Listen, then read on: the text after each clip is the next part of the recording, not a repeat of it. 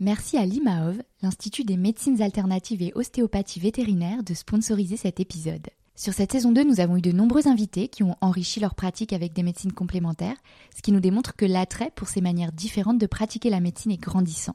L'IMAOV propose des formations de grande qualité, exclusivement réservées aux vétérinaires, et ce depuis 25 ans. Une formation diplômante en ostéopathie qui prépare au DIE, diplôme interécole ostéopathie vétérinaire, mais aussi en acupuncture et également bien sûr en physiothérapie et phytothérapie. Les sessions de formation se déroulent en région parisienne ou lyonnaise, en petits groupes, ce qui permet de consacrer 50% du temps à pratiquer. C'est important aussi de dire que vous pouvez bénéficier d'une prise en charge par l'organisme OPCO-EP ou d'autres organismes comme FIFPL ou France Travail par exemple. Si vous aussi vous avez envie de faire les choses autrement pour soulager l'animal et être dans la prévention, en complément de la médecine allopathique et du curatif bien sûr, je vous invite à consulter le site internet imaof.com où vous trouverez toutes les informations utiles. Merci à l'IMAOF de soutenir ce podcast. Et maintenant, place à l'invité. Écoutez le monde vétérinaire autrement sur Veto Micro, un podcast produit par Thémavet. Bonjour, je suis Marine Slove, vétérinaire touche à tout, journaliste et fondatrice de Thémavet.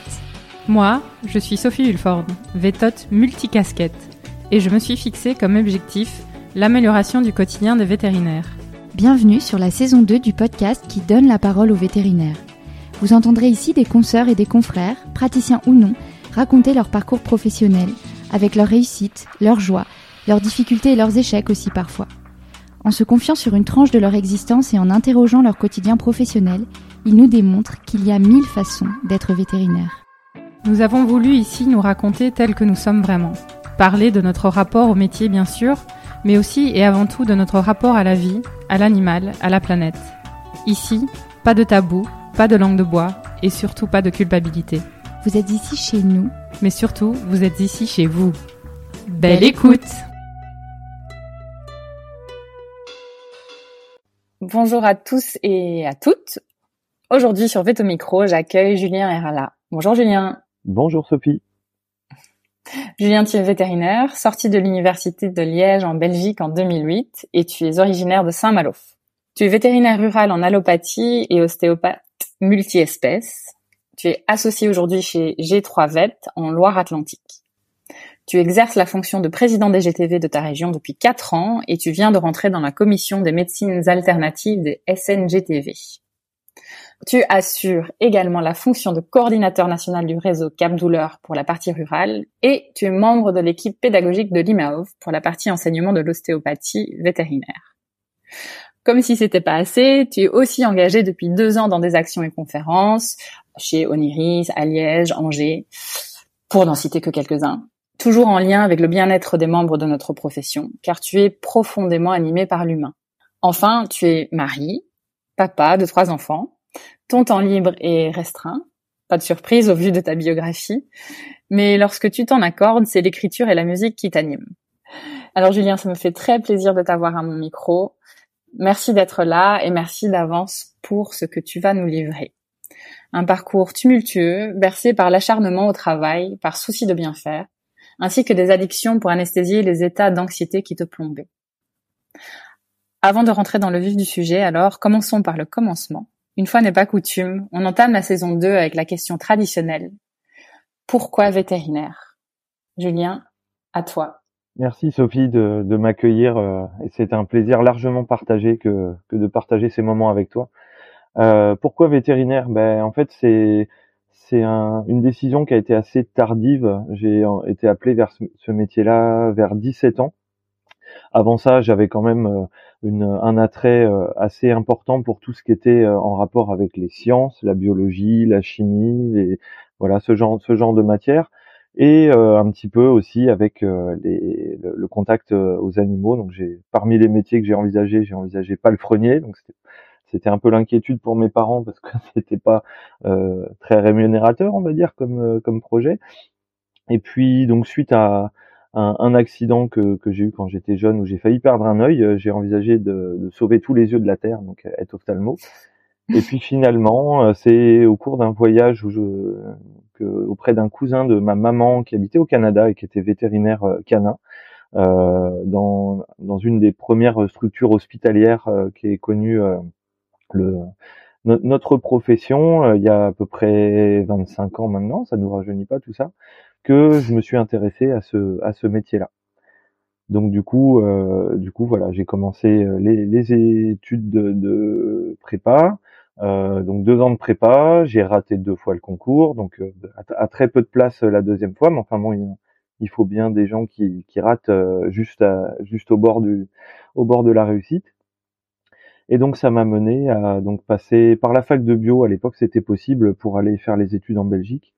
Donc passer un, un diplôme autre que vétérinaire, donc un diplôme de, de un doc de biologie et par équivalence de diplôme, via les accords de Bologne, il était possible d'entamer les études de vétérinaire en Belgique. Oui, alors qu'aujourd'hui, ça se fait plutôt par, euh, par tirage au sort. C'est ça. Et donc, tes études euh, en Belgique, qu'est-ce que tu en retires? Eh ben, donc j'ai fait trois ans, trois ans à Namur et trois ans à Liège. Euh, donc c'est deux villes euh, universitaires. Euh, bon, faut savoir qu'en Belgique, euh, les trois dernières années se font obligatoirement à Liège, mais on a quatre possibilités de faire les trois premières années. Donc six ans en tout, donc six ans où ça s'est très bien passé au niveau, au déroulement des études. Et ces six ans pendant lesquels j'ai tissé des, des, amitiés très fortes et qui sont toujours d'actualité aujourd'hui, avec des Français expatriés comme moi en Belgique, mais aussi des Belges, des Belges pure souche, euh, c'était très enrichissant de faire euh, mes études à l'étranger euh, en Belgique. ça m'a permis d'apprendre une autre culture et même d'y participer, notamment via ce qu'on appelle le folklore estudiantin en Belgique et les traditions locales. Euh, ces six ans où j'ai pas forcément été toujours très studieux, on va dire, et toujours, des, il y a eu un folklore très très animé, très festif et, et surtout un petit peu omniprésent, donc il y a toujours des occasions de fêter, euh, de fêter plein de choses. Euh, donc la, la, la fête euh, accompagnée de pas mal d'excès, il faut être honnête, ont rythmé un peu ma vie euh, beaucoup plus beaucoup plus que les, les cours magistraux. Et euh, malgré ça, fallait quand même réussir les examens. Alors en Belgique, c'était des examens regroupés sur un mois à peu près, et avant lesquels on avait entre un mois et demi et deux mois de révision euh, qu'on appelait le blocus. Et donc en gros, les, les, phases d'études se limitaient à peu près à cette période-là, et le reste de l'année, je faisais la fête. Donc euh, c'était c'était euh, effectivement très restreint. Donc c'est ça m'a permis de réussir, euh, étant donné le manque d'assiduité le reste de l'année, mais au prix d'efforts quand même assez déraisonnables pour y parvenir, puisque pendant le blocus, c'était des journées de 15-17 heures non-stop, enfin voilà, où, où c'était c'était beaucoup trop intense euh, pour rattraper le, retard de l'année. Mais malgré tout, enfin voilà, c'est des années qui sont qui sont inoubliables et pour lesquelles euh, je remercie ce pays d'adoption et, les personnes euh, qui ont croisé mon chemin pour tout ce qu'elles m'ont apporté et qu'elles continuent de m'apporter. Donc c'est sans regret d'avoir raté tes deux, deux années de prépa. Ah oui, oui, sans, sans hésiter. Alors après, euh, je, je, parle de ce que je ne connais pas, vu que je n'ai pas fait euh, d'autres écoles que Liège, mais je m'y suis euh, pleinement épanoui et j'y ai trouvé, j'y ai trouvé presque une deuxième famille pendant ces pendant ces six ans. Hmm. Tu notes des différences entre bah, toi, on va dire ta génération sortie de Liège, enfin de Belgique, et des vétérinaires équivalents sortis d'écoles françaises euh, pas forcément énormément. Il y a, il y a dans, dans la façon de, de se présenter euh, comme partenaire euh, de, de, santé animale, c'est beaucoup plus beaucoup plus présent dans la dans la culture belge que de se présenter de manière de manière on va dire rapport réciproque entre entre l'éleveur et, le vétérinaire. j'ai entendu j'ai entendu de la part de, de certains certains euh, collègues français à l'époque où j'ai démarré qu'il fallait de toute façon euh, euh, montrer, donner un diagnostic même si on n'en était pas sûr. Alors qu'en Belgique, on était plutôt, si on ne sait pas, on le dit, mais on, on met en, on met en, en pratique tous les, enfin tous les tous les examens possibles pour bah pour pour trouver. Maintenant, c'est différent, je trouve, s'estompe encore plus avec le temps. Je trouve qu'il y a, y a une humilité qui est qui est, qui est équivalente venant de France ou venant de Belgique. Pour la partie rurale, bien sûr, parce que je fais, je, fais de la, de la rurale pour laquelle je me permettrai pas de, de commenter. Mmh, très bien. Alors la suite, fin de tes études, euh, il me semble que tu es revenu directement en France, c'est bien ça?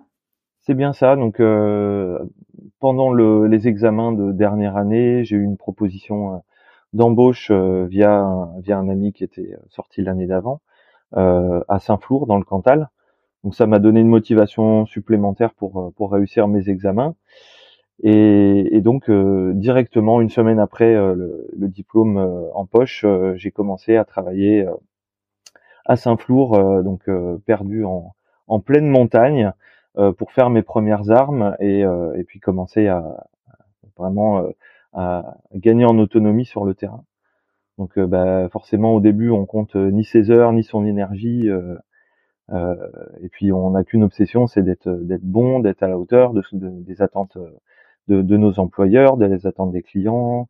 Euh, et puis même pour son bien-être à soi, on se dit il faut répéter les gestes, les gestes pour gagner en autonomie, gagner en, en, en automatisme. Et puis voilà, le but c'est euh, à la fois d'être content de soi, de son travail, mais aussi content de, tout ce monde qui nous entoure euh, pour gagner au plus vite euh, en sérénité dans, le travail. Euh, puisque comme beaucoup, j'étais extrêmement stressé au début et, j'avais la, la, peur de la, la hantise de décevoir que ce soit les clients, les éleveurs ou mes employeurs. Donc voilà, après ça c'est sans doute lié à, mon éducation, euh, à mon éducation ou à des événements de l'enfance. Euh, euh voilà, de, cette, partie peur de décevoir. Mais voilà, je pense qu'elle est quand même présente chez énormément de, de vétérinaires qui débutent. Donc voilà, pour lutter contre la fatigue, le stress, donc ça qui crée un état de d'auto-stimulation permanente, donc avec le le stress de pas savoir euh, de pas savoir ce qu'est la vache, le, stress de pas savoir faire, euh, le stress euh, du téléphone qui sonne pendant les gardes, voilà, beaucoup s'y reconnaîtront. Donc pour lutter contre cette fatigue et ce stress, j'avais tendance à, faire un peu abstraction et à, la mettre en, second plan pour quitte à quitte à voilà à, anesthésier cet, cet, état en fumant jusqu'à deux paquets par jour ou ou en, en, décompressant le soir avec des soirées bien arrosées euh, voilà pour histoire de, de, vraiment de vraiment euh, mettre au second plan euh, cet état et faire comme s'il n'existait pas quoi.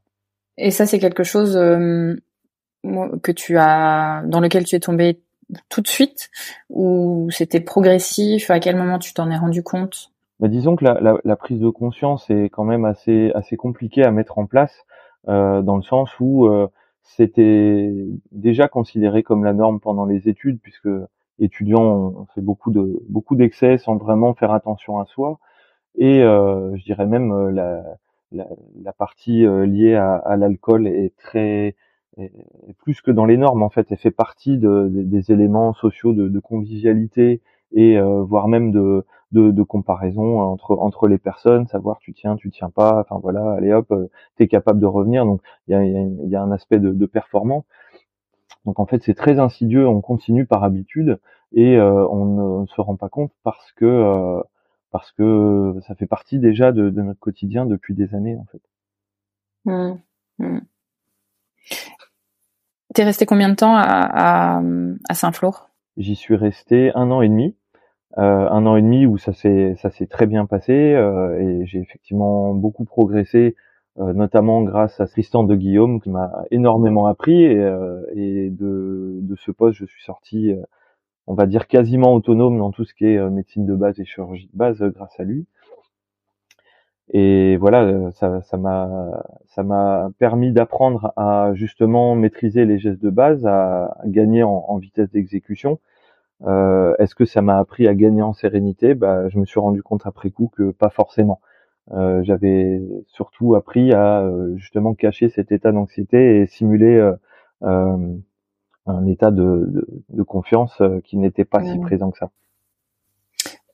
Oui, donc en fait bien accompagné sur la partie, on va dire pratique de la profession, euh, mais peut-être pas sur la partie euh, ce qu'on appelle communément aujourd'hui euh, voilà compétence douce. Voilà, tout à fait en fait, c'est, je pense qu'il y, y a, eu euh, un espèce de conflit de génération euh, euh, à l'époque où je suis rentré sur le marché du travail, mais en sourdine, un petit peu pas pas franc, pas, pas assumé. les anciens vétos faisaient leur taf sans jamais se plaindre, sans jamais dire qu'ils étaient fatigués. vraiment faisaient faisaient leur métier sans sans jamais exprimer la moindre émotion ou la moindre la moindre faiblesse, on va dire ça comme ça, ce qu'ils pouvaient considérer eux comme des faiblesses. Euh, et on va dire qu'ils attendaient quelque part ça de nous, euh, ou du moins euh, que, que ce soit pas euh, que ce soit pas trop euh, présent le, le fait de s'écouter, le fait de d'être d'être stressé, le fait d'être fatigué, le fait d'être d'être angoissé, parce que eux avaient réussi à surmonter à surmonter cet état ou voire même le, le mettre dans une boîte enfermée à double tour. Il fallait, c'était dans les dans les us et coutumes que de, de ne pas s'exprimer sur le sujet. Hmm. Et donc tu quittes Saint-Flour pour ensuite aller où? Eh bien donc avec ma compagne de l'époque, on a on a décidé conjointement d'aller en Normandie. Donc on est allé euh, moi à Vire, elle à Béni-Bocage, donc c'était juste à côté. Euh, donc euh, où j'ai, on était dans, dans, deux boîtes séparées. Euh, où j'ai donc pris une activité rurale pure avec euh, garde, donc même schéma, sauf que je suis parti, je suis passé d'une clientèle à 50% allaitante à une, une, clientèle quasiment 100% laitière, donc avec des gardes un petit peu plus, euh, un petit peu plus light, et puis par contre des, on va dire des, des schémas de, de, de, pathologie métabolique qui étaient un petit peu plus poussés euh, ou un petit peu plus présents. Euh, voilà, donc une clientèle quasiment pure laitière. Donc euh, même schéma, même objectif. Donc euh, j'ai continué dans la, même euh, dans la même lignée, être bon, être meilleur, plus rapide que les autres, quitte à faire quitte à faire abstraction de soi et puis voire même se brûler les ailes, mettre en péril l'essentiel qui est, qui est l'entourage quoi.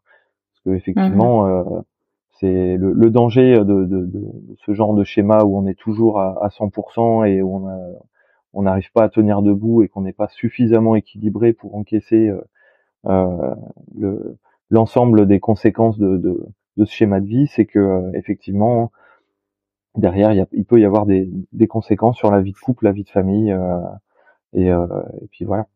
Donc à ce moment-là, c'est toujours deux paquets par jour et des soirées arrosées qui permettent, on va dire, de t'anesthésier quelque peu. C'est ça. Est-ce que tu peux nous dire en termes de quantité, enfin qu'est-ce que ça ça veut dire boire tous les soirs, ça veut dire boire tous les jours, euh, ou c'est juste entre guillemets euh, des soirées en excès euh, sur la semaine de temps en temps. je pense que il y a, en mon opinion, ce qu'on sait aujourd'hui de, de, des addictions et de l'alcoolisme, c'est qu'il peut y avoir différents schémas dans lesquels si on se reconnaît pas en plus, on se dit que c'est ok et que voilà il n'y a pas de problème. Je sais pas ce que tu penses de ça.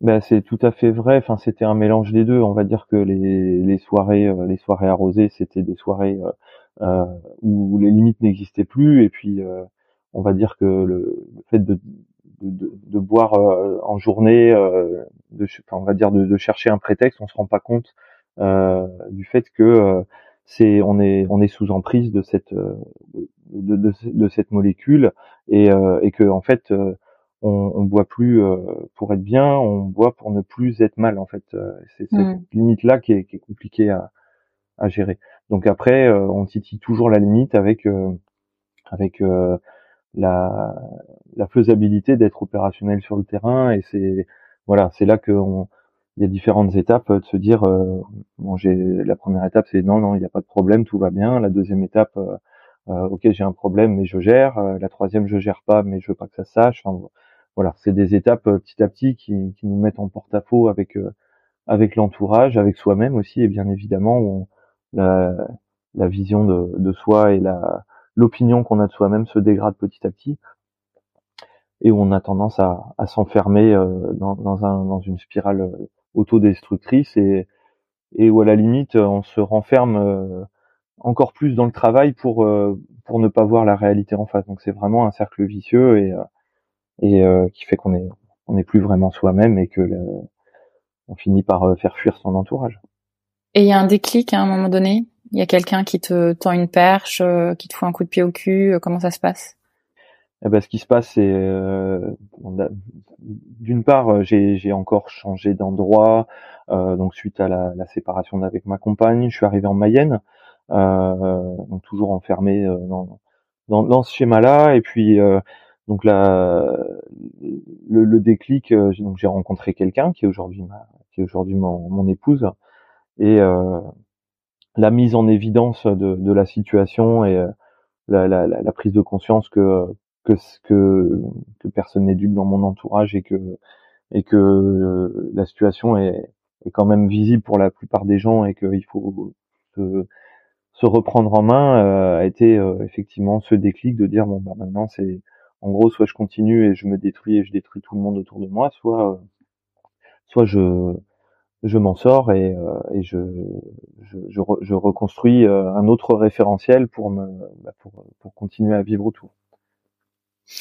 Je trouve que tu soulèves un, un point qui est euh, important, cette euh, cette réalité que l'entourage est déjà au courant. Euh, est-ce que euh, est-ce que tu penses avec du recul que ou aurait voulu que les gens, euh, que certaines personnes viennent te, déjà te, te, t'interpeller sur sur ton addiction? Ou est-ce que tu penses qu'il fallait que toi t'y arrives toi-même à cette conclusion pour ensuite changer les choses? Ben en fait, c'est un mélange des deux parce que beaucoup de monde a essayé de m'en parler, mais euh, le problème, c'est que l'entourage, on est toujours très proches les uns des autres. On sait jamais comment parler sans vexer, sans brusquer, sans sans sans risquer de se mettre en porte-à-faux. Voilà, parce que cette, cette prise de conscience progressive de ma part, elle s'est fait euh, par étapes et euh, on peut pas griller ces étapes-là. Il faut du temps pour euh, mmh. pour vraiment réaliser ce qui est en train de se passer et il faut à un moment donné toucher le fond et être dos au mur pour euh, pour, euh, pour pouvoir euh, rebondir et, et, remonter à la surface. Il y a des gens qui ont essayé de, de m'interpeller là-dessus en prenant des gants, en essayant de, de m'expliquer euh, calmement les choses.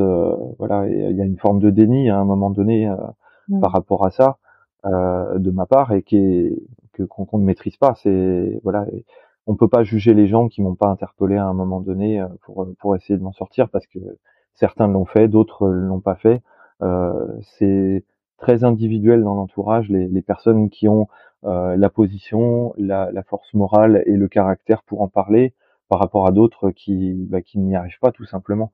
Après c'est ça, ça ne présume pas le, la, qualité de de la de la relation qui qui, qui est entre entre moi et ces personnes-là. Hmm. Tu touches le fond, donc qu'est-ce qui qu'est-ce qui se passe? Est-ce que tu t'arrêtes tout?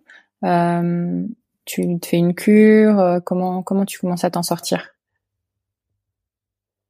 Eh ben en fait, euh, enfin voilà, il y a eu un événement, un événement qui a fait que euh, voilà ça ça a été ça a été mis sur la table euh, ce problème-là. J'ai eu la chance à cette époque-là d'être dans un dans une dans un, un, cabinet veto qui avec des gens formidables qui m'ont entouré, qui m'ont permis de continuer à travailler euh, plutôt que là où certains m'auraient peut-être foutu dehors euh, pour, me, pour voilà pour euh, faute grave ou choses comme ça.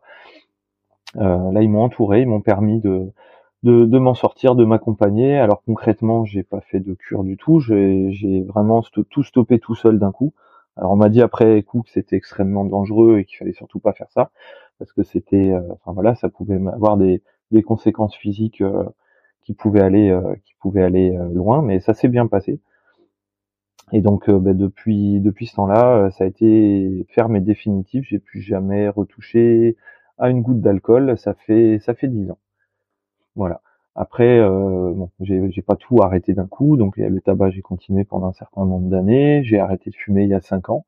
Euh, voilà. Depuis, je ne suis plus, euh, je ne suis plus soumis à, enfin, je ne suis plus sous l'emprise de quelques quelques substances que ce soit. Et ça se passe bien. Donc comme quoi, c'est tout à fait possible de s'en sortir et euh, de ne de, on va dire, c'est la volonté, mais pas que, c'est vraiment l'entourage et le, contexte qui a fait que ça a été possible à un moment donné. Faut pas se présumer de ses forces ni se sous-estimer. Mmh. C'est vraiment un, contexte donné, un, un comment dire, un, un, moment donné qui, qui fait que ça, ça a été possible pour moi à ce moment-là. Bah écoute, bravo en tout cas, hein, parce que c'est pas, c'est vraiment l'accomplissement aussi. Hein, de, je pense que tu peux te, même si c'est ce que tu dis, euh, un tout et l'accompagnement d'autres personnes, euh, n'empêche tu t'en es sorti et, et, pour ça, voilà, c'est c'est quand même c'est quand même formidable. C'est même pas relativement formidable, c'est formidable.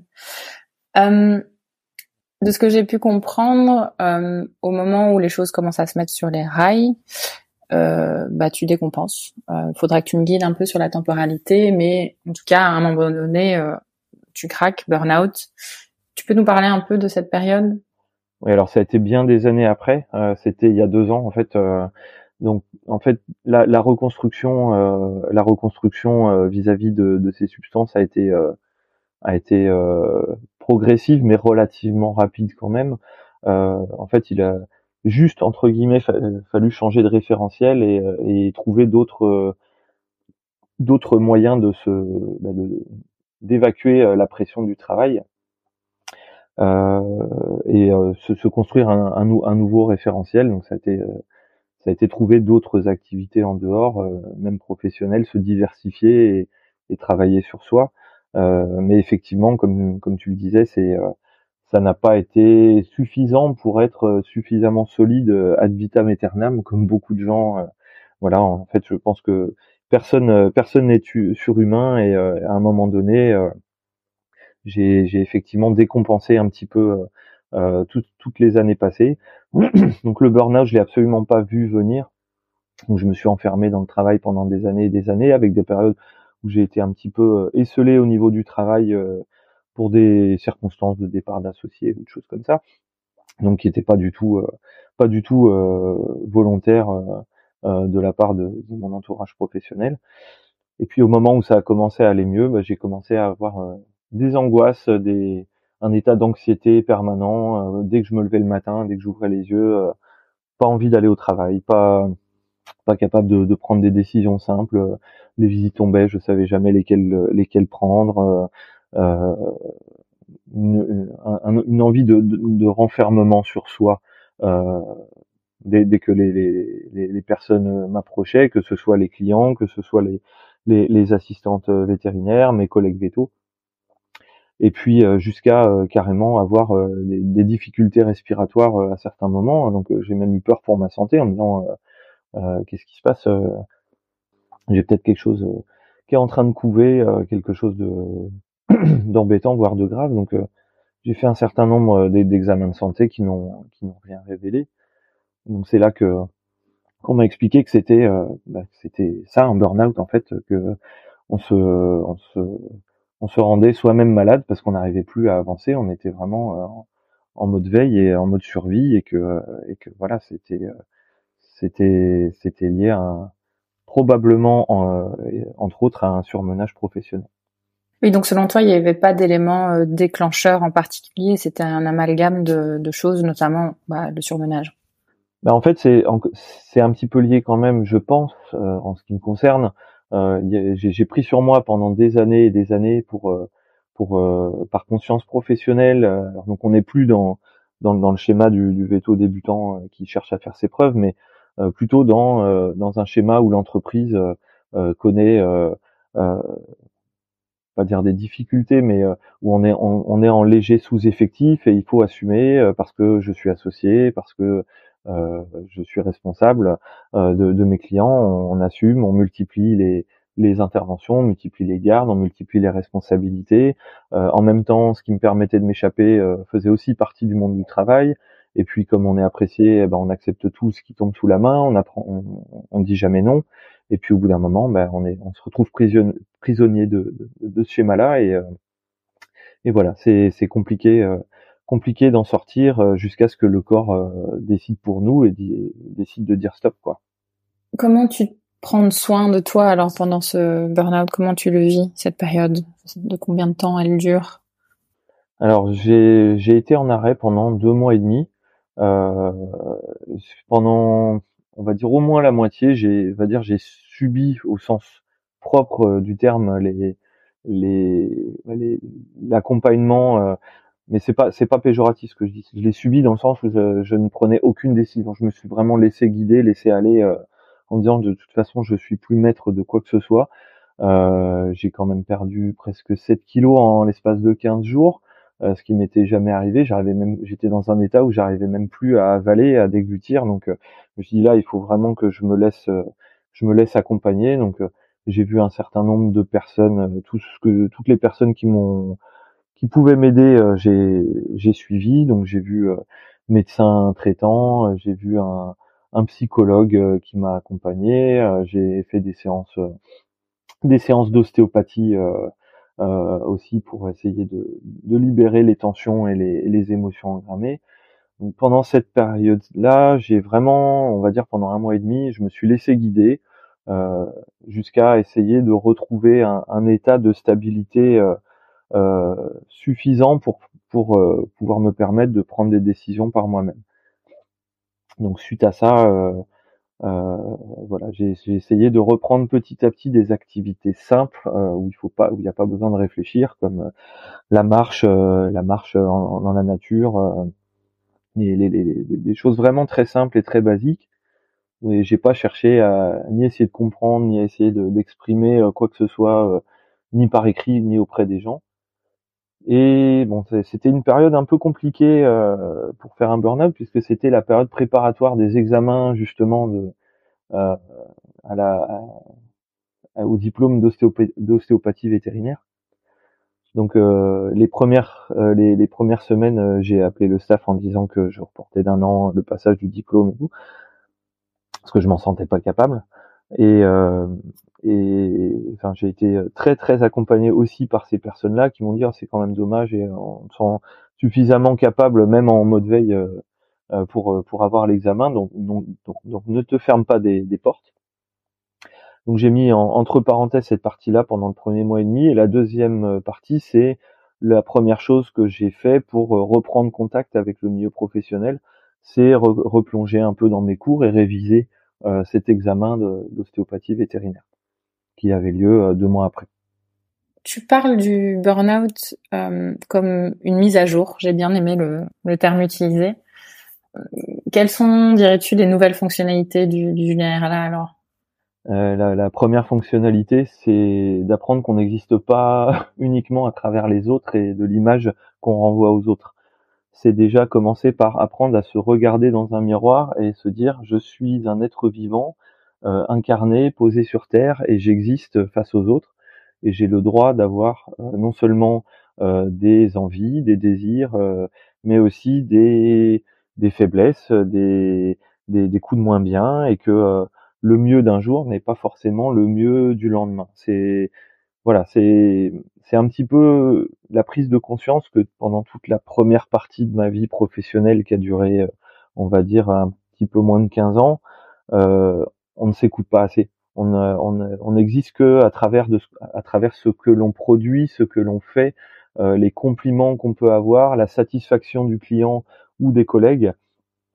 Et on n'apprend pas suffisamment à dire non, à dire qu'on est qu'on a des préférences, qu'on a des envies, et euh, c'est le danger à, terme de, de, de, se retrouver euh, un petit peu dans, dans, dans, le schéma pervers des métiers de service, parce qu'on a on n'a pas en vétérinaire l'apanage de, de, ce, de cette mentalité-là, de se dire que euh, voilà, on est, euh, on, est, on a une image. Euh, le vétérinaire doit être, il aime les animaux, il doit être présent pour les animaux, pour les gens. C'est ça qui, qui fait la, la, force de, ce métier-là. Et tout ce qui est gravite autour, on le comprend, mais on le comprend pas vraiment. En fait, on, bien sûr qu'un vétérinaire a le droit d'être fatigué, d'être à bout de force, mais en même temps, ce qui doit primer, c'est c'est que mon animal est pas bien et il se reposera plus tard et trouvera bien un moment. Donc c'est un petit peu le, la contrepartie de, notre société de d'hyperconsommation où on veut tout tout de suite maintenant moins cher que les autres. On doit, on peut se permettre de noter derrière euh, sur les sur les sur les sites internet, de donner une note et, euh, et où aujourd'hui euh, on, est confronté à cette à cette vision poussée à l'extrême de, de du de la du fait de prodiguer des services aux clients. Ouais, un culte, une espèce de culte de la performance et de la, de la profitabilité, quoi. Et ouais, compliqué de s'extirper de ça bah, du coup, quels sont toi tes garde-fous pour éviter de, de, tomber justement dans ce surinvestissement? Déjà, commencer par par proposer aux autres, toujours en langage positif. Hein, c'est un élément très important que de se permettre ça pour soi, mais aussi de le permettre aux autres, bien évidemment de mettre une philosophie d'entreprise où chacun a le droit d'exprimer ce qu'il ressent, euh, ce qu'il ressent, ce qu'il a envie de faire. Alors évidemment, euh, voilà, on n'est pas dans, on n'est pas à Woodstock non plus. Il faut que rester quand même euh, cohérent dans, dans, dans, le monde de l'entreprise, mais où chacun a le droit de, de, de s'exprimer, de s'épanouir, de d'aller, on va dire, engrammer, engranger des euh, des, des, choses euh, des choses qui lui plaisent euh, au, quotidien. Alors ça peut se manifester soit sous forme de, de, de formation et de spécialité, mais aussi de rapport avec les gens. Enfin voilà, s'il y a un rapport particulier avec un client, voilà, on peut se permettre de d'avoir d'avoir nos, nos, petits clients préférés. voilà, c'est c'est vraiment un état d'esprit que j'ai trouvé à Guémené Pinfo. donc dans ma, dans ma clinique, c'est euh, un climat de, de bienveillance, d'écoute et d'empathie euh, euh, qui prime sur tous les autres objectifs que se sont fixés les associés de, de, de l'entreprise. Et ça, c'est extrêmement profitable au quotidien. Alors, ça se fait bien évidemment euh, aux dépens d'autres critères. Hein. On peut pas tout avoir, ce serait trop beau. Mais effectivement, le fait de, de privilégier le, le, le bien-être au travail fait que chacun se sent bien, se sent à sa place et se sent euh, se sent respecté euh, au travail et quel que soit le on va dire le, le rang le rang hiérarchique ou la ou la, la, la fonction dans l'entreprise et ça c'est c'est extrêmement important. Vous avez des façons de vérifier entre guillemets euh, enfin de maintenir un peu cette ce climat vous avez des façons de je sais pas vous faites des réunions vous avez comment vous faites pour se dire oui OK on est toujours au point sur ce, cette philosophie d'entreprise? Mais déjà, effectivement, on fait une réunion avec tout l'ensemble des équipes. Alors ça fait quand même du monde, hein. on est bientôt 30, 30 euh, personnes en tout, en veto et ASV. Tous les deux mois, on fait une réunion du midi où on mange ensemble et on, on passe en revue, euh, on va dire des pas des banalités, mais des, des points logistiques, des points d'organisation. Euh, voilà, mais c'est juste pour passer du temps ensemble. Chaque année aussi, on fait une, une demi-journée des équipes où avec l'ensemble, on va faire une activité euh, type euh, karting, euh, canoë, escape game, avec l'ensemble des, des équipes Veto et ASV, et on fait un petit repas le soir chez, chez un des Veto la plupart du temps, un barbecue ou chose comme ça, donc un moment convivial. Après, il y a un certain nombre de, de, de réunions en, sous-équipe aussi. donc, il y a des réunions avec les équipes rurales, entre vétérinaires ruraux, la même chose avec les canins, la même chose avec les, les vétoïcains, il y a des réunions ASV, euh, voilà. Des, on se voit très souvent en fait, euh, et on essaye de, de se parler, euh, de se parler euh, entre entre personnes euh, sans, sans tenir compte forcément de de de, de, de paramètres hiérarchiques ou de ou de choses comme ça. Alors après, effectivement, je pense que toutes les personnes qui sont dans l'entreprise euh, sont dans le même état d'esprit que ce qu'on a essayé de créer, mm. et c'est c'est en ça que c'est une réussite. Euh, et puis on est une équipe très jeune. Je suis je suis un des plus âgés de la clinique à 41 ans. Et je suis l'associé le, plus âgé, donc euh, le, le fait d'avoir des, des, jeunes qui sont très au fait euh, justement de, de, de, cette écoute, de ce climat d'écoute et de bienveillance euh, aujourd'hui, qui sont très attentifs, permet de, de d'entretenir ce, ce, ce, climat. Hmm, ok, très clair. Et, et, toi, à titre personnel, euh, parce que tu as tendance à voilà t'engager, euh, on en parlera juste après dans, dans, de nombreuses choses. Comment toi tu fais? Tu disais voilà que euh, ton temps libre est, est plutôt restreint. Euh, tu trouves aujourd'hui un équilibre qui te convient? Comment tu fais si tu as l'impression que ça déborde pour éviter justement de retomber dans potentiellement un burn-out, un, épuisement professionnel? Bah déjà, je pense que je suis pas à l'abri d'y retomber un jour. Franchement, une fois qu'on l'a vécu, on se rend compte à quel point on est vulnérable et à quel point on est démuni et surtout comme on voit rien venir quand ça arrive. Donc, je me garderai bien de dire que ça m'arrivera plus jamais, parce que le fait d'avoir traversé cette épreuve euh, euh nous fait connaître cet état et nous met dans un état de vigilance où effectivement on est plus attentif aux signes précurseurs de ce genre d'état. donc effectivement, c'est la première chose. Après, effectivement, je m'accorde peu de temps libre, mais je considère qu'une partie de mes activités vétérinaires font partie des choses qui me qui me nourrissent et qui me qui me qui entretiennent mon état de d'équilibre euh, entre entre justement euh, on va dire euh, comme on dit en ostéopathie l'état orthosympathique et parasympathique c'est-à-dire l'état d'excitabilité et l'état de détente qu'on peut qu'on peut trouver en chaque chose après effectivement on en parlera sans doute après mais le, le, fait, le les études d'ostéopathie m'ont énormément apporté non seulement pour le on va dire le, le travail d'écoute sur les animaux mais sur les animaux mais aussi le l'état d'écoute de soi-même et le, le, travail sur soi. Et euh, m'a appris qu'on ne pouvait pas aider les autres si on n'était pas bien soi-même. Donc la première chose à faire euh, en se levant le matin, c'est de se mettre dans un état qui est compatible avec l'apport de l'apport de soins. Euh, et ça, on nous l'apprend pas forcément. Enfin, du moins, on nous l'apprenait pas forcément euh, à l'école euh, au départ. Euh, c'est quelque chose qu'il a fallu que, que j'expérimente moi-même et j'en suis très heureux aujourd'hui. Maintenant, euh, je depuis depuis mon burn-out, euh, je trouve mon plaisir dans des choses extrêmement simples.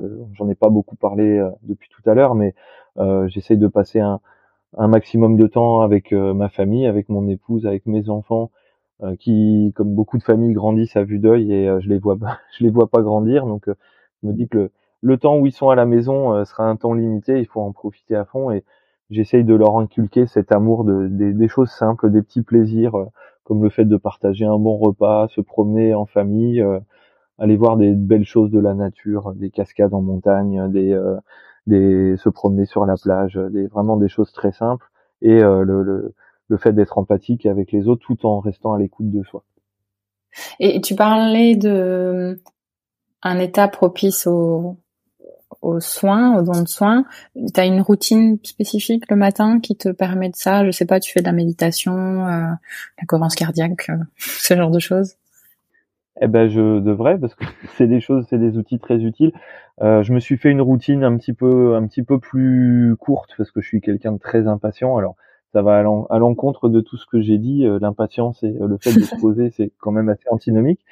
Non, non, mais c'est suffisant. En fait, je me fais, je me fais une routine où je me récite dans ma tête que, que je suis là, je suis incarné, je suis les pieds sur terre euh, et euh, voilà, je suis euh, je suis présent et et je suis prêt. Alors c'est pas les mots exacts de ma de ma routine, je me dire recette secrète, mais voilà, c'est histoire de dire que je suis présent, je suis là, j'existe et et je suis bien avant de de me consacrer aux autres. Mmh. un bel exercice d'ancrage, quoi. C'est ça. Alors parlons-en de l'ostéopathie, justement, ça allait être ma prochaine question.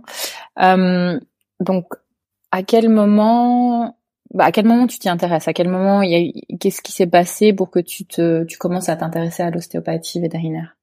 Bah, En fait, enfin, c'est c'est euh, c'est la conjugaison de deux critères. Le premier, c'est un certain, une certaine frustration euh, dans certains cas cliniques, notamment en rural, euh, la fameuse vache couchée ou après l'âge où on fait tout ce qu'on peut en allopathie euh, pour euh, pour la relever parce qu'une vache euh, une vache couchée son temps de vie est limité par l'écrasement des fibres musculaires et d'autres paramètres.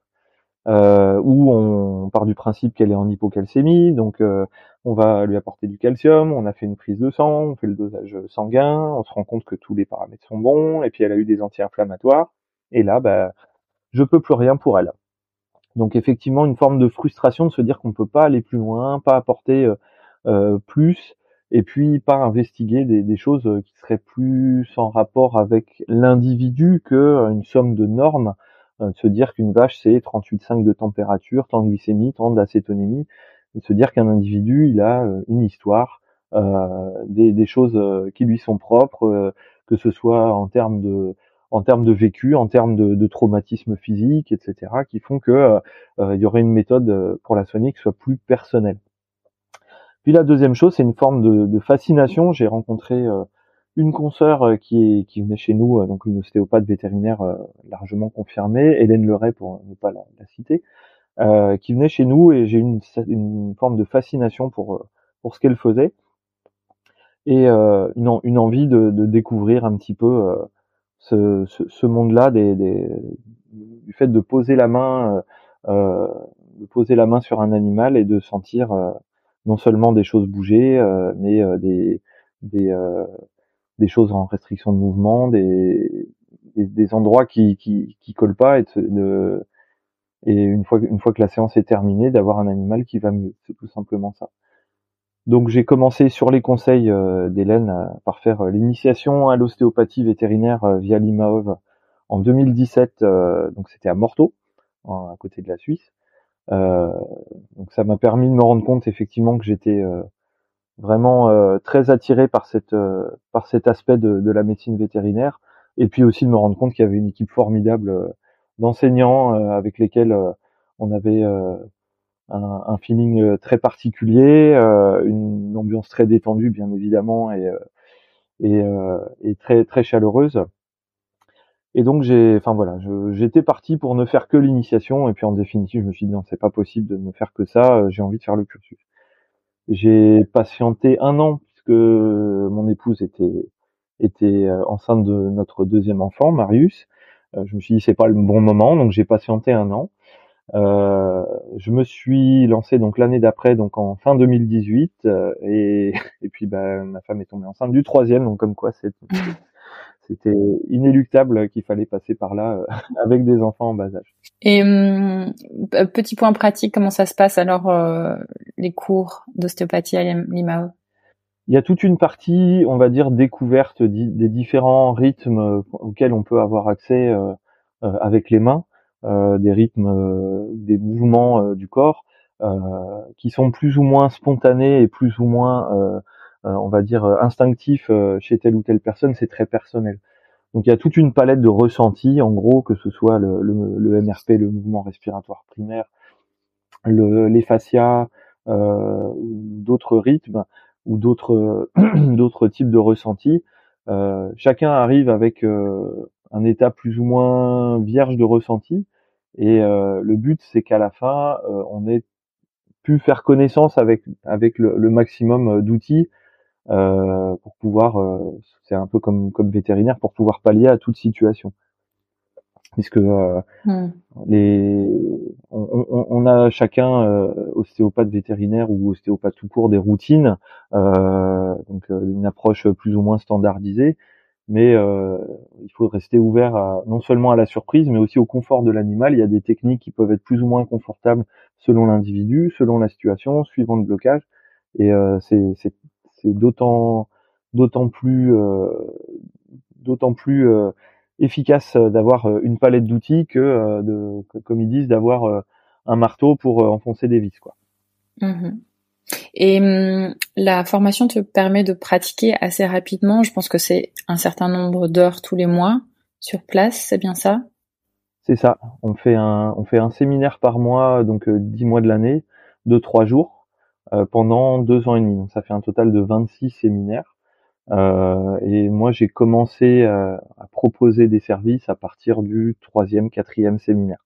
Donc effectivement, on n'a pas accès à l'ensemble on va dire, de, de la logique euh, et des outils, mais on peut déjà commencer par euh, euh en fait c'est de l'entraînement, hein, mmh. euh, par poser les mains sur l'animal, essayer de suivre des rythmes, essayer de suivre des, des tensions dans, dans, une direction donnée, essayer de, de, de rester à l'écoute d'un blocage et parfois même ça se débloque tout seul, donc ça c'est extrêmement satisfaisant et extrêmement confortable pour l'animal. Et puis bah, petit à petit on, on avance dans les dans les techniques euh, et on avance dans, dans, le cursus pour essayer de d'objectiver ce qui se passe, de le de l'expliquer, euh, de l'expliquer, euh, on va dire d'une manière plus scientifique, de, de, de, conscientiser les, les, les, chaînes de blocage, c'est-à-dire les liens entre les différents blocages sur le corps, et voilà jusqu'au jusqu'à la fin du cursus et au passage du, du fameux DIE, donc diplôme inter-école d'ostéopathie vétérinaire.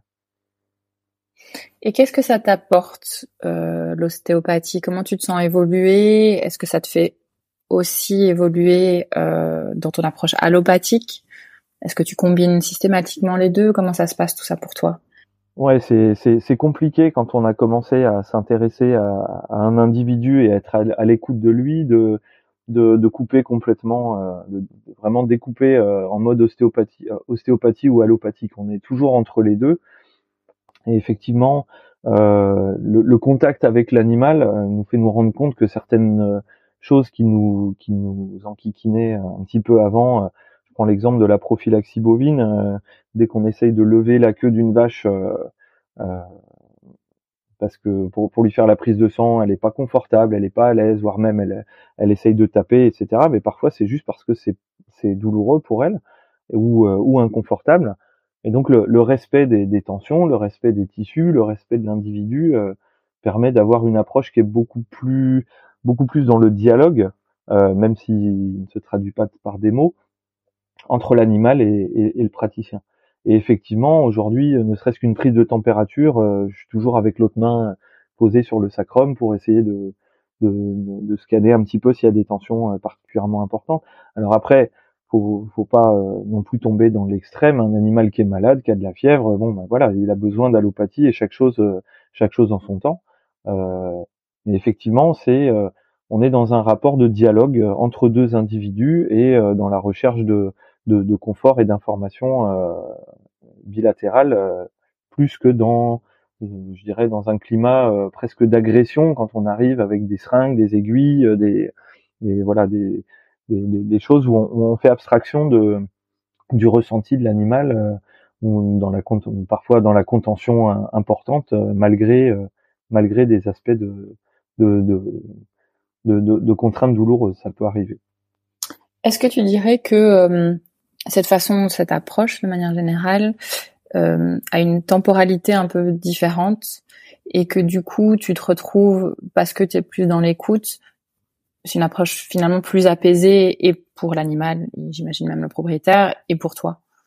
Absolument, absolument, puisque le fait de, déjà de se mettre soi-même, euh, d'ouvrir les canaux pour rester euh, euh attentif. En fait, c'est un c'est un état d'attention. Hein aux réactions de l'animal, euh, à ses à sa, sa position. Enfin voilà, il y a rien d'extraordinaire. Hein, c'est aussi euh, ça c'est accessible à, à, tout le monde de, de voir euh, effectivement comment l'animal se comporte et, et comment comment il se positionne, comment il, il réagit au toucher de telle ou telle partie de son corps.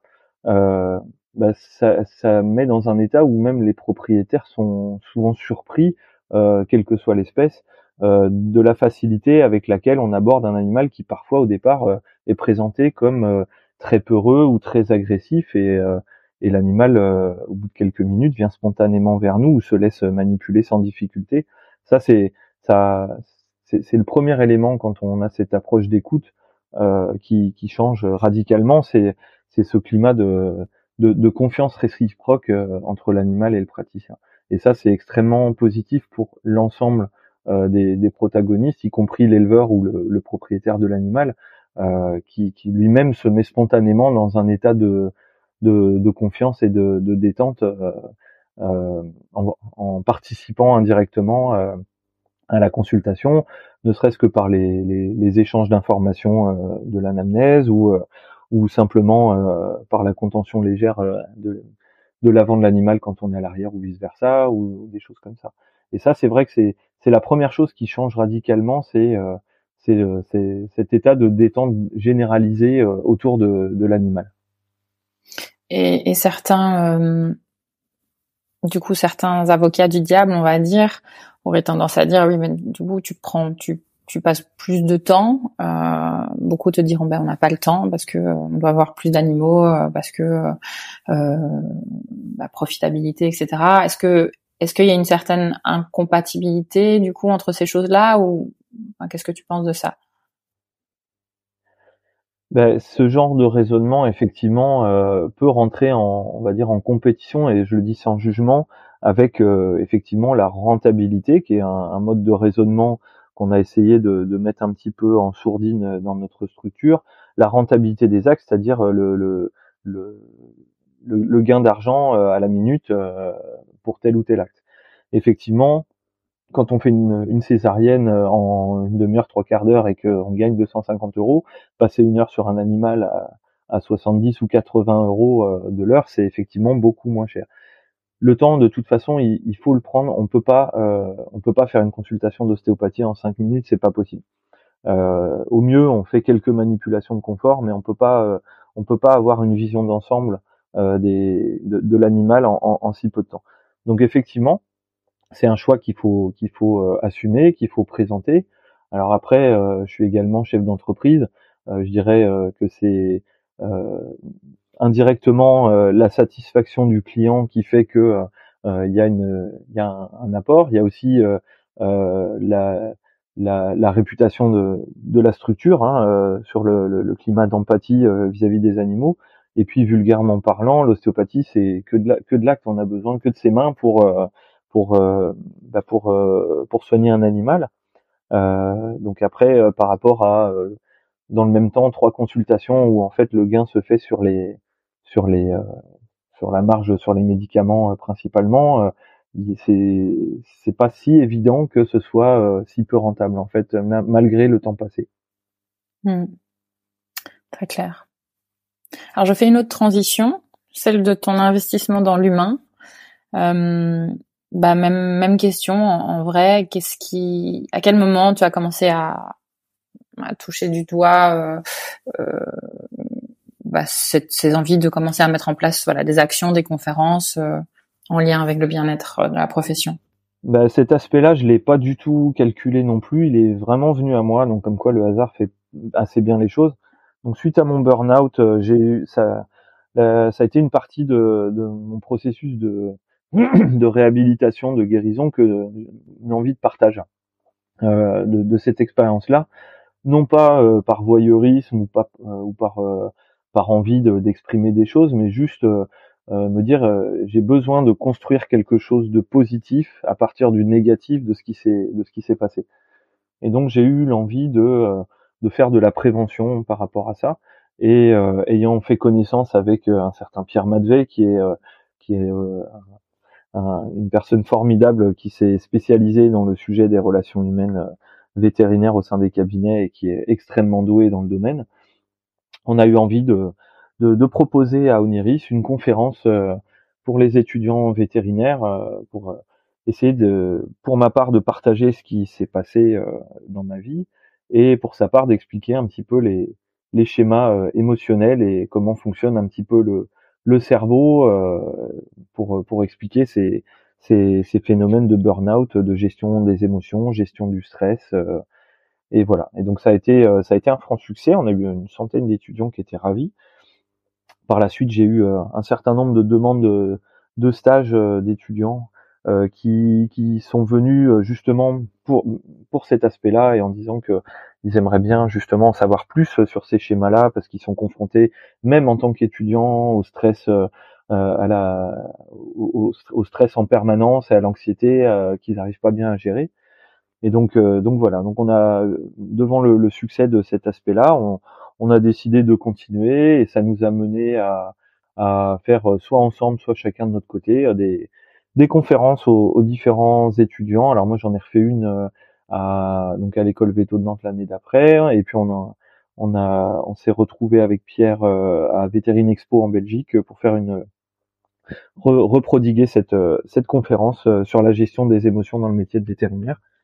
Et voilà, c'est, on se rend compte que euh, cet, euh, cet aspect euh, du métier, il y a une demande énorme de la part des étudiants et, et qui a un énorme avenir à, à parler de ça et à, et à, et à développer ces sujets pour, pour anticiper les soucis dans un monde où entre 20 et 30% je crois, des, des jeunes vétos arrêtent le métier au bout de 5 ans parce qu'ils gèrent plus au niveau charge mentale ou charge émotionnelle.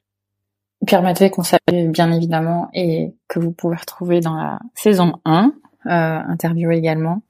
Euh, est-ce que tu est-ce que tu penses qu'on fait assez à ce niveau-là justement euh, au niveau des écoles ou en dehors euh, ou directement dans les structures? Je, les, des choses se mettent en place hein, de plus en plus. Euh, il y a énormément de, de comme je disais de demandes à tous les étages et à tous les âges. Et euh, effectivement, euh, là, euh, à Oniris, il y a un, un comité bien-être des étudiants qui a, qui a vu le jour. C'est eux qui nous ont contactés l'année dernière. Au niveau des structures, il y a de plus en plus d'actions, soit par les, les, GTV, les GIE, les voilà, même en intra-entreprise, pour essayer de d'optimiser le, le bien-être des, des, des, personnes au travail. Il y a des, des, gens dans les dans les chaînes de, de, vétérinaires qui sont même en charge de ce genre de choses. Je pense que tu dois en savoir quelque chose. euh, et donc donc effectivement, il y a une prise de conscience que ça n'est pas antinomique de se sentir bien dans sa tête et d'être euh, productif et de, de, contribuer à la bonne santé de l'entreprise. C'est même, euh, ça va même dans le même sens, euh, ce qui a longtemps été euh, considéré comme antinomique par nos aînés, puisque quand on ose exprimer ses émotions ou les, ou du moins les laisser ressortir, eh ben on est considéré comme faible et donc moins bon que, que les autres. Qu'est-ce que tu penses euh, qui a le plus changé en fait entre cette génération-là et la génération euh, d'aujourd'hui? Est-ce que tu penses que c'est l'environnement qui a changé principalement? Je pense que euh, une, des, une des choses qui a le plus changé dans le travail au quotidien, c'est la charge mentale. Euh, donc en fait, on compare des choses qui sont pas comparables. Mmh. Euh, moi, j'admire énormément les anciens qui travaillaient seuls euh, qui était euh, donc de garde H24 7 jours sur 7 euh, à 10, 12 consultes par jour. Je parle pour la rurale, hein, effectivement, je parle de ce que je connais, qui ont travaillé seuls toute leur vie. Euh, c'est des gens admirables qui, effectivement, ont été d'une solidité à toute épreuve et qui ont, qui ont sans doute été à un moment donné de leur vie confrontés à ça, mais dans la solitude et qui ont réussi à passer outre malgré tout, on n'oublie pas bah, tous les gens qui euh, bah, qui ont craqué à un moment donné, euh, voire qui ont, c'est le corps qui a déclenché des, des processus euh, euh, d'autodéfense. Hein. Comme je dis, on peut faire un burn-out à 40 ans, on peut faire un infarctus à 50 ou un cancer à 60. ça fait un peu peur ce que je dis, mais c'est malheureusement la réalité de, de beaucoup de vétérinaires. Euh, qui donc qui ne se sont pas suffisamment écoutés. Aujourd'hui, il y a en fait une prise de parole de la part de certaines générations, une prise de conscience et un début de d'acceptation euh, par les par les générations mmh. au-dessus, de partage, une volonté de partage, et puis sans jugement, sans comparaison, et de se rendre compte que eux aussi pouvaient en tirer un bénéfice énorme et que eux aussi avaient peut-être des, des bagages à, à déballer et des, des, des, choses à des choses à régler pour euh, pour euh, bah pour pour augmenter leur leur bien-être au travail. Euh, alors qu'il y a encore une dizaine d'années, c'était euh, plutôt considéré comme euh, de la course à la performance, un peu du staccanovisme, mais de dire moi je suis capable d'encaisser, donc toi tu dois l'être, sinon c'est que t'es pas à la hauteur. On n'est plus dans ce climat de défiance et de, de, comparaison. On est dans un climat de plus en plus où on grandit ensemble et peut-être qu'un des paramètres qui a changé la donne, c'est la pénurie de main d'œuvre, hein, tout simplement bon, j'ai réussi, j'ai la chance d'avoir trouvé un jeune vétérinaire qui veut travailler avec moi, je vais tout mettre en œuvre pour le garder. Et donc, s'il se permet de d'avoir des d'avoir des souhaits ou des ou des, des, choses à confier, l'insolent, eh ben, je vais quand même l'écouter parce que euh, effectivement, il y aura peut-être personne derrière. Et puis petit à petit, ce climat devient de plus en plus euh, omniprésent dans les entreprises et on peut s'en féliciter parce que c'est vraiment, euh, c'est vraiment c'est vraiment l'avenir de notre métier que que de, se sentir bien euh, au travail pour pouvoir euh, être à la fois bien dans sa vie et performant. Mmh, tout à fait. Parce que en fait, en, réalité, euh, on parle souvent d'équilibre vie perso, vie pro, mais c'est difficile de s'imaginer quand même que les deux soient indépendants l'un de l'autre. Le métier de vétérinaire est quand même à pas en prenant, il le sera toujours, je pense et donc il va toujours empiéter un petit peu, on va dire, sur la, vie perso. Je sais pas, euh, qu'en penses-tu? Ah bah c'est absolument vrai. Enfin, j'aurais j'aurais euh, j'aurais peine à, réfuter euh, cet argument, d'autant qu'à notre époque. Avec les, les mails, les smartphones, les, les notifications dessus, les gardes, les choses comme ça, c'est vraiment deux domaines qui sont complètement interconnectés de, et c'est de plus en plus le, cas. Maintenant, est-ce que pour autant c'est complètement impossible de, de, décrocher du travail quand on est en vie perso? Non, pas forcément. Mais, euh, mais effectivement, on est toujours tenté d'aller regarder euh, ses mails, d'aller regarder euh, si un tel a répondu, si tel cas euh, c'est, en est bien sorti, si tel collègue est pas en difficulté. Donc c'est, c'est un nouveau référentiel à, à créer où on est solidaires les uns des autres, où on est à l'écoute les uns des autres, mais aussi où on respecte la, la, le, droit à la déconnexion qui est très à la mode, mais le droit aussi au repos, tout simplement, même sans être complètement déconnecté, de se laisser, euh, euh, de se laisser le, le, droit d'être, euh, de ne plus regarder ses mails, d'être injoignable au téléphone, d'être, euh, de faire confiance aux autres, euh, et, et, voilà. Oui, peut-être aussi simplement faire les choses en conscience, et donc se dire que si on consulte son mail ou son message, c'est parce qu'on en a vraiment envie et pas parce que on se sent euh, euh, obligé, redevable ou incompétent si on le fait pas. Absolument. Et puis aussi faire confiance aux autres, qu'on le fasse, qu'on n'aille pas voir le mail par voyeurisme en disant est-ce qu'il a bien répondu à un tel, est-ce qu'il a bien fait ci, est-ce qu'il c'est c'est pas de la surveillance, on n'est pas dans dans Big Brother, euh, se dire bah voilà, je suis je suis utile à l'entreprise, mais je suis pas indispensable. Euh, voilà, c'est aussi euh, quelque chose d'agréable de sentir que la, la, la vie dans l'entreprise peut continuer sans nous et qu'on n'est pas euh, un, un, maillon de la chaîne qui fait que si le maillon pète, toute la chaîne s'écroule. Euh, voilà, c'est ce schéma-là de l'entreprise qu'on a essayé de, de, de, mettre en place où tout le monde est utile mais personne n'est indispensable et c'est quelque chose qu'on a voulu positif et pas et pas péjoratif pour pour que pour que chacun ait le droit de, bah de, de, se mettre en retrait euh, à sa hauteur, à son niveau et, à, et avec les outils euh, qu'il souhaite déconnecter euh, pour pouvoir se ressourcer se, mmh. ou tout simplement prendre du temps pour lui. Et c'est pas uniquement pendant les vacances, ça peut être aussi pendant euh, un, un, RTT, un week-end. Euh, enfin voilà. Alors Julien, on arrive tout doucement à la fin de ce podcast. Est-ce qu'il y a, avant de passer à la fameuse dernière question. Est-ce qu'il y a un sujet, euh, est-ce que tu as quelque chose à rajouter ou est-ce qu'il y a un sujet qu'on n'a pas abordé, que tu aimerais qu'on aborde? Bah, il y a le, sujet des GTV dans lequel je suis investi depuis maintenant, euh, ça va faire euh, 4 et 3, 7 ans. Euh, donc, je voulais simplement remercier. Donc, les GTV, c'est les groupements techniques vétérinaires. Donc, c'est une association de, de vétérinaires principalement ruraux, mais pas que, qui euh, qui interviennent pour euh, pour le, le, maintien et, et le, les services à la profession vétérinaire euh, vétérinaire rurale auprès de l'État et auprès des, des vétérinaires, voire même des éleveurs.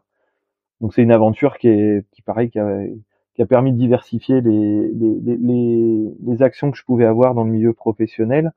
Et, euh, et aujourd'hui, bah, j'ai le plaisir de, de, présider depuis quatre ans les GTV Pays de Loire et je m'épanouis énormément euh, aux côtés de vétérinaires passionnés, formidables, et je voulais simplement euh, les remercier euh, de leur de leur fougue et de leur leur volonté de d'apporter souvent bénévolement pour la profession. et j'ai eu la, la, chance de de les sans trop de difficultés de les convaincre de faire des, des actions justement pour le bien-être humain. Donc on a fait on a fait des journées de formation euh, pour la gestion du stress. On est en train de, de mettre en place euh, la formation de vétérinaires euh, pour la prévention du suicide des éleveurs, parce que suivant, souvent on pense au mal-être vétérinaire, mais on est souvent confronté aussi au mal-être de nos clients qui sont souvent en détresse. et avec face à ce genre de situation, on ne sait pas toujours quoi faire des informations qui nous sont confiées, puisqu'on on a aussi un rôle de confident parfois en tant que praticien vétérinaire. Euh, donc on va mettre en place des formations pour euh, le suivi du mal-être des éleveurs et euh, ça c'est des choses qui se mettent en place comme quoi cette prise de, de conscience du bien-être humain transcende même les frontières les frontières de, de, notre simple métier qui dans lequel on, on, reste trop trop souvent fermé, mais voilà, c'est une problématique beaucoup plus universelle qu'on ne le croit. Hmm. Toujours est-il que voilà, je, je remercie énormément euh, euh, tous ces vétérinaires euh, et, et, notre animatrice Esther, Sabin pour euh, le formidable travail euh, qui est fait à ce niveau-là. Bah super, de belles initiatives en cours alors, super, très très chouette. du coup, la dernière question, quel conseil donnerais-tu à la plus jeune version de toi-même? Bah, je, je la décomposerai en, en, deux en deux phrases. Déjà de se dire que quand on est dos au mur, parfois on a l'impression de plus de plus être maître des choses, mais se résigner, c'est faire le choix de, de, ne plus avoir le choix. Alors comme dirait Morpheus dans Matrix, tout commence par un choix. On a toujours le choix de de se laisser porter ou de, de se battre, de, de, de vouloir s'en sortir ou de ne pas vouloir s'en sortir, euh, de changer certaines choses pour euh, pour euh, se mettre à jour, comme je disais, ou pour ou pour pour augmenter son, son bien-être de vie. On n'a qu'une vie et donc il faut rester à l'écoute des autres, certes, mais aussi ne pas vivre que à travers les autres et, et s'écouter soi-même. Et donc ça ça mène à la deuxième phrase que je me dirais, c'est c'est celle de une citation de Marcel Pagnol. La raison pour laquelle tant de gens trouvent cela si dur d'être heureux, c'est qu'ils imaginent le passé meilleur qu'il n'était, le présent pire qu'il n'est, et le futur plus, compliqué, qu'il ne sera. Et effectivement, souvent, on se fait tout un monde en se disant on est prisonnier de plein de choses, et en définitive, il suffit de franchir le pas et de se dire bon allez, je me lance, et on se rend compte que les, les changements sont pas si difficiles euh, à mettre en place pour euh, pour être plus heureux et euh, et, et être être moins dans dans l'abnégation de soi-même.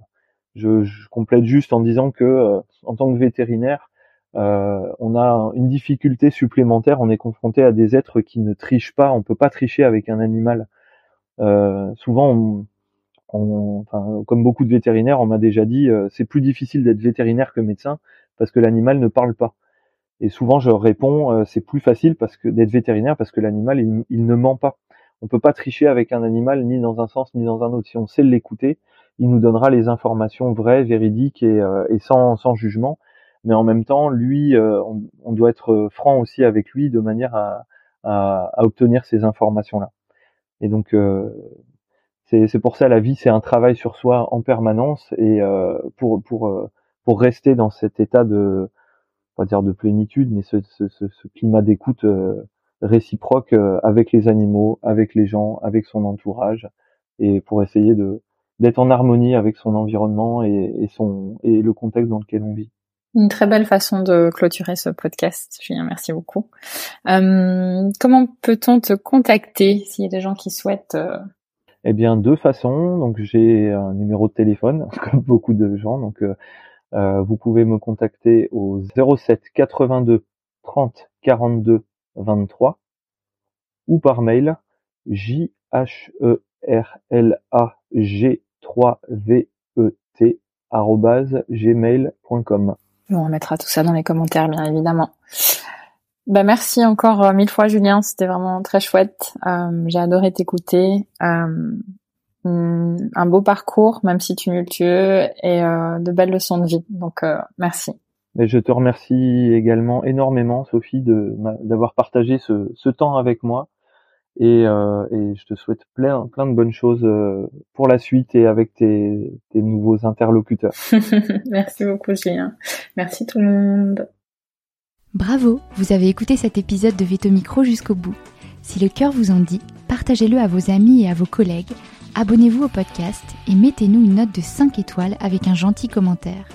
C'est ce qui nous permet de remonter dans les classements et de donner de la voix à la profession. Si vous souhaitez participer à Veto Micro, nous suggérer des invités ou tout simplement nous écrire, faites-le sur l'adresse podcast.themavet.fr. Prenez soin de vous et à la semaine prochaine pour écouter une nouvelle façon d'être vétérinaire.